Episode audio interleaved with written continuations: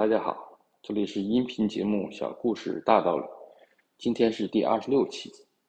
员工为何为年终奖缩水而欢呼？一家公司因为行业不景气，年底只能发一个月的年终奖。按照惯例，年终奖加发两个月，多的时候甚至再加倍。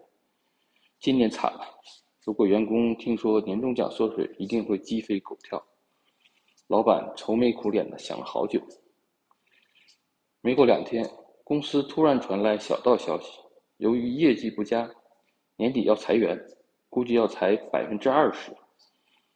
顿时人心惶惶，每个人都在猜会不会是自己。基层的员工想，裁员一定由下面开始。上面的主管想，我的薪水比较高，只怕要从我开刀。马上，总经理就做了辟谣。公司虽然艰苦。但大家在同一条船上，再怎么危险，也不愿意牺牲共患难的同事。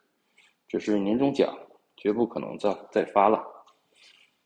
听说不裁员，人人都放下心上的一块大石头。那种不至于卷铺盖的窃喜，早压过了没有年终奖的失落。眼看除夕将至，人人都做了过个穷年的打算，彼此约好拜年不送礼。以共度时间。突然，公司召集主管们开紧急会议，看主管们匆匆上楼，员工们面面相觑，心里都有点打鼓。难道又变卦了？没有几分钟，主管们纷纷冲回自己的单位，兴奋地高喊：“有了，有了！还是有年终奖，整整一个月，马上发下来，让大家过个好年。”整个公司大楼爆发出一片欢呼。同样的事情，为什么用不同的沟通手段就让人有不同的感受？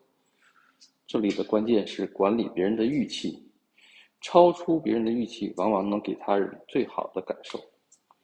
请大家思考一下，如何管理你老板的预期，你员工的预期，在初始预期的设定上，你是否学到了技巧？请把你的想法发到评论区，一起讨论。今天的节目就到这里，谢谢大家。